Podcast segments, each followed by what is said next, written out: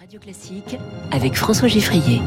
Trois titres dans ce journal de l'économie. L'effet insoupçonné de la réforme des retraites, la capitalisation devrait encore progresser. Le réveil de l'Europe face au protectionnisme des États-Unis et de la Chine. Et puis le scénario d'un hiver finalement sans coupure d'électricité se précise.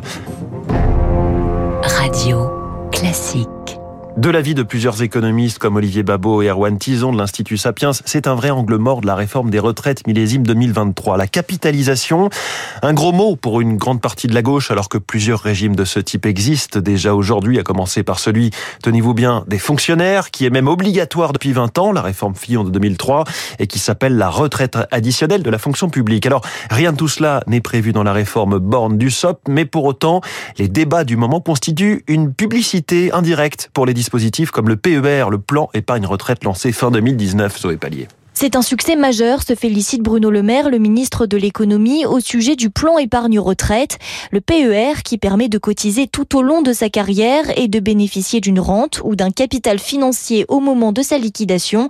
Philippe Crevel est directeur du Cercle de l'épargne. Le taux de croissance euh, sur l'année 2022, euh, c'est 35%. Les souscripteurs sont essentiellement les indépendants, les professions libérales, les cadres. Mais pour quasiment tous les Français, cette épargne ne suffit pas à financer un départ anticipé à la retraite. La principale motivation est plutôt de s'assurer un complément de revenus, alors que plus de deux actifs sur trois pensent que leur pension ne suffira pas pour vivre correctement. La réforme, paradoxalement, pourrait les pousser à épargner davantage, explique Bruno Chrétien, président de l'Institut de la protection sociale. La réforme est faite pour maintenir le pouvoir d'achat des retraites. Donc, a priori, on se dirait, ça sert à rien de cotiser en plus.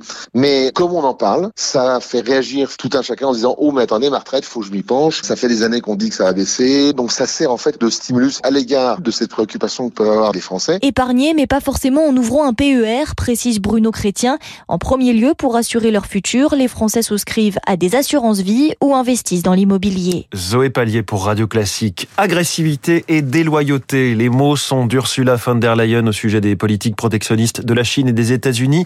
Il aura fallu attendre 2023 et un événement Davos qui ne se tient pas dans l'Union européenne puisque c'est en Suisse pour que la présidente de la Commission européenne prenne le sujet à bras-le-corps. Bonjour Eric Mauban. Bonjour François, bonjour à tous. L'Union se réveille enfin après des mois d'alerte sur l'avenir de son industrie. Voilà, pas question de rester les bras croisés. L'Union européenne a décidé de riposter aux subventions américaines de la loi sur la réduction de l'inflation. Rappelons que Washington va allouer 369 milliards de dollars aux industries vertes installées aux États-Unis. La Chine est également dans le viseur de l'Union européenne car Pékin multiplie aussi les subventions. Le danger est donc grand de voir les investisseurs quitter l'Europe afin de bénéficier de ces aides financières. La Commission européenne a donc décidé de réagir. Sa présidente Ursula von der Leyen a réaffirmé hier sa volonté de lancer un fonds de souveraineté européen. Ce dispositif serait assorti d'un assouplissement temporaire et ciblé des règles limitant les aides d'État. Pour Ursula von der Leyen, il s'agit d'une solution structurelle qui permettra d'accroître les ressources disponibles pour la recherche en amont, l'innovation et les projets industriels stratégiques essentiels. Reste maintenant à passer aux actes et à obtenir l'accord de tous les pays membres de l'Union européenne. Ursula von der Leyen doit présenter d'ici à la fin du mois ses propositions de soutien à l'industrie européenne avant un sommet européen des chefs d'État et de gouvernement prévu les 9 et 10 février. Éric Mauban pour Radio Classique. La crise de l'énergie est grandement responsable de cette crainte de désindustrialisation en Europe avec un écart de prix considérable entre notre continent, percuté par la guerre en Ukraine et le reste du monde. Et puis, il y a la situation française et ce psychodrame d'il y a quelques semaines, début décembre, autour des possibles coupures d'électricité cet hiver. Deux heures avec une alerte trois jours avant via l'application EcoWatt. Pour le moment, le risque semble s'écarter. On peut remercier pour une fois les températures exceptionnellement élevées du mois écoulé. On attend un nouveau point de la part de RTE sur le réseau électrique français ce matin. Eric Kioch, ça se présente plutôt bien. EDF a finalement réussi son pari, redémarrer un nombre suffisant de centrales avant fin janvier. Aujourd'hui, trois quarts du parc nucléaire est opérationnel. Et coup de pouce de la météo, les barrages hydroélectriques affichent une réserve supérieure à la moyenne. Nous avons donc de la marge, constate Pierre-Louis Bronac, expert énergie chez SIA Partners. On a euh, un parc nucléaire extrêmement disponible. Quelques centrales ont été mises en stand-by puisque la demande d'électricité n'était pas si élevée grâce aux températures douces. Donc, on a de la flexibilité. La France est même redevenue exportatrice d'électricité depuis début janvier. Autre indicateur au vert, celui des réserves de gaz. Les stocks de gaz à date d'aujourd'hui sont environ à 80% de remplissage. Sur l'ensemble du mois de novembre, décembre et même les 15 premiers jours de janvier, on a consommé que 20% de ces stocks. Donc aucun problème pour atteindre le mois d'avril et le printemps euh, sans difficulté. Alors Eric Kioch, pas vraiment de soucis pour cet hiver, mais on le sait, on le redit, le véritable défi pourrait être pour l'hiver prochain en fait. Ce qui explique la gestion très prudente des stocks de gaz, car plus on en consomme, plus il sera difficile de refaire le plein, d'autant que 2023 comme 2022 est placé sous le signe des incertitudes sur le marché des énergies, en tête desquelles le redémarrage ou non de l'économie chinoise, pointe l'économiste Patrice Geoffron. La Chine est perturbée du fait de sa gestion du Covid, avec une politique de zéro Covid et désormais une politique de grande ouverture, mais tout ça a concouru jusqu'à maintenant à avoir une demande de gaz plus réduite qu'une année euh, normale. Si cette tendance s'inversait, à ce moment-là, on verrait des tensions sur l'Europe. L'Union européenne a bien adopté un mécanisme d'achat commun, mais celui-ci n'a pas encore fait ses preuves.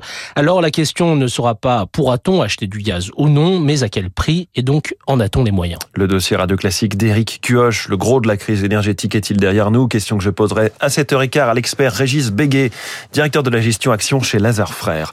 Peut-on faire rentrer un losange dans un rond? C'est un casse-tête plus diplomatique que géométrique qui s'est dénoué hier avec l'annonce de la réussite des négociations entre Renault et Nissan sur le rééquilibrage de leur alliance lancée il y a 24 ans. De 43% aujourd'hui, Renault n'aura à terme plus que 15% du capital de Nissan, la même proportion que ce que Nissan détient de Renault. C'était la bonne chose à faire selon Didier Clug, conseiller en fusion et acquisition chez Entreprise et Décision.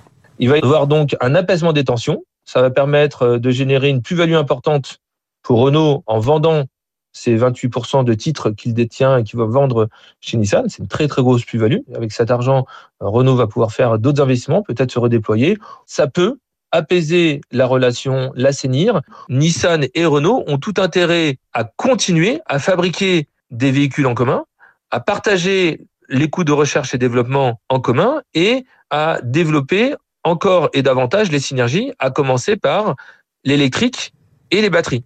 Alors, les marchés saluent la nouvelle. L'action Renault a gagné 2% hier et celle de Nissan 3%.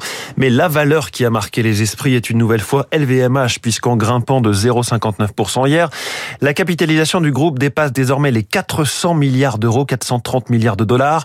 Le leader mondial du luxe et propriétaire de radio classique se détache un peu plus du, du peloton européen. C'est d'ailleurs la première fois qu'un groupe européen dépasse ce seuil des 400 milliards de dollars.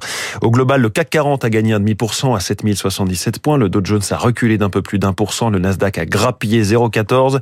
À Tokyo, en ce moment, le Nikkei bondit de 2,5%. L'euro vaut 1,0772. Un tarif minimal pour une course en VTC. C'est l'accord que doivent signer les plateformes et les syndicats de chauffeurs aujourd'hui. 7,65 net, plus le pourcentage des plateformes, ce qui amène un tarif minimum à 9 euros.